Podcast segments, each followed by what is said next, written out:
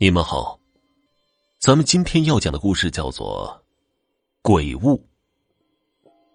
这个故事是从我一个叫王小川的朋友那里听来的。王小川的职业是司机，在一家批发部开车送货。一般情况，他送货都会很晚。我们那是个小县城，他们批发部的很多货都是送到乡下的小超市去。贪黑送货是常态。但是那一天，王小川很早就约我们几个好友一块撸串喝酒，我就随口问起他为什么那么早收工。王小川表现的有些反常，从他的语气里可以听出来，他晚上送货遇到事儿了。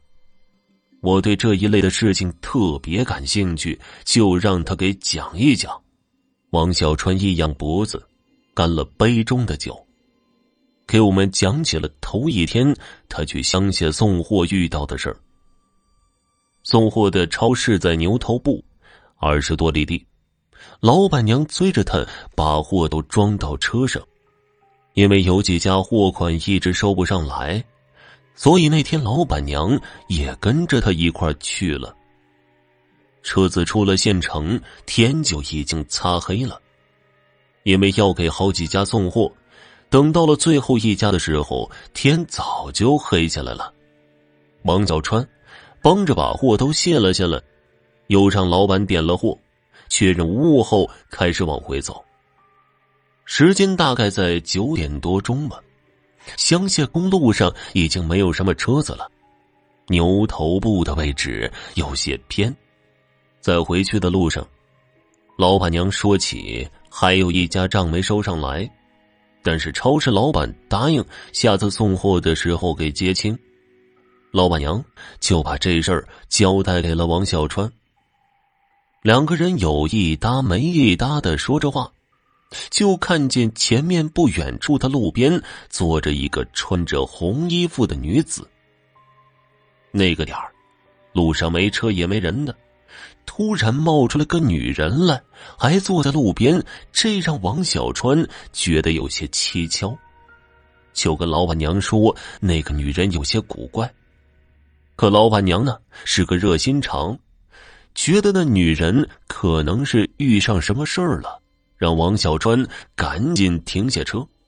车停了之后，老板娘下了车，走到那个女子跟前。问那女人是不是遇上什么事儿了，要不要帮忙？那个女人一直低着头，也不说话。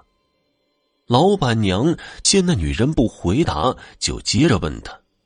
那个女人还是没回答，却站起身来，也不理会老板娘，径直的上了王小川他们的车。王小川打量了那个女人一眼，除了觉得她阴郁了一些。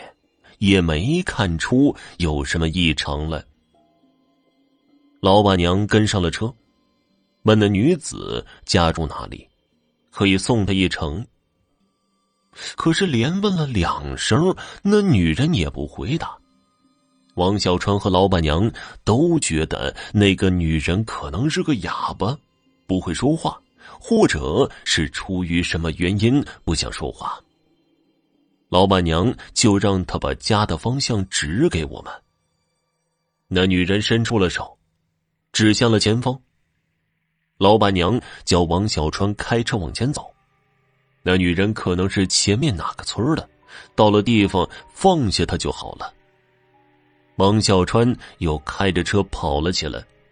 老板娘怕错过了那女人住的地方，就跟他说：“如果到了，就提醒他们停车。”车子又开出了一段，王小川突然发现了不对劲儿，路上突然之间起了大雾，而且越来越浓了。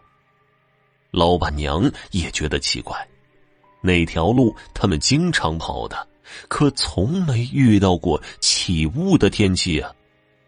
王小川放慢了车速，在浓雾里缓缓前进，可是开出去有半个多小时了，还没上国道呢。按时间和路程计算的话，早就该拐上国道了才是。车子是一直往前开的，并没有拐过弯，绝不可能是走错了路。就在两个人疑惑的时候，王小川突然踩了一脚刹车，在车前面的浓雾里突然出现了很多的人。老板娘让王小川把车开慢点他找个人问一下路。放下车窗，刚说了一个字儿就停了下来。王小川看老板娘突然僵在那儿，就问他怎么了。他把头转向老板娘那边的时候，瞥了一眼窗外，也吓得一愣。在迷雾中走着的那些人有老有少，可他们全都神情木讷，而且都穿着寿衣，脸上也都没有活人的光彩，而是一片死灰。老板娘吓得赶紧摇上车窗。王小川觉得外面看到的那些不是活人，老板娘也有同感，因为那些人身上完全没有活人的气息，怎么看都像是鬼。两个人正害怕的商量着，坐在后座上的那个红衣女子突然发出奇怪的笑声，那是一种干笑，直听的人。头皮发麻，王小川觉得那女人的声音不怀好意，却又望向了窗外。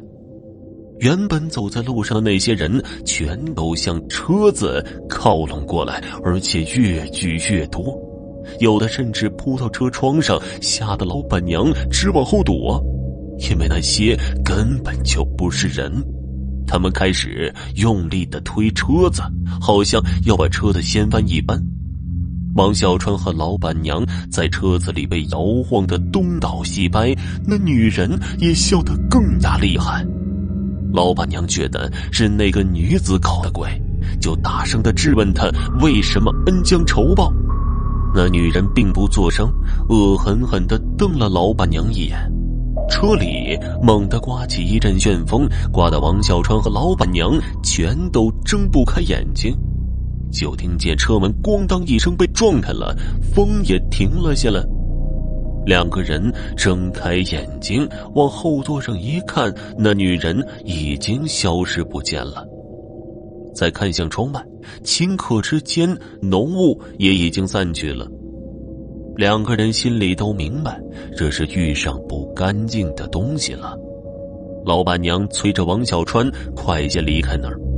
王小川一脚油门，把车开得飞快，好在十几分钟后便上了国道，平安到了家。王小川讲完他的遭遇，仍心有余悸，听得我们也是汗毛倒竖啊。他说：“老板娘跟那一带开超市的人打听了一下，他们见到红衣女子的地方，前几天确实出了一起车祸，还撞死了一个女人。”应该就是他们遇到的那个。老板娘也更改了送货时间，天一黑就让王小川下班。我想换成是谁，也都会被吓破胆儿吧。好了，本集播讲完毕，感谢您的收听。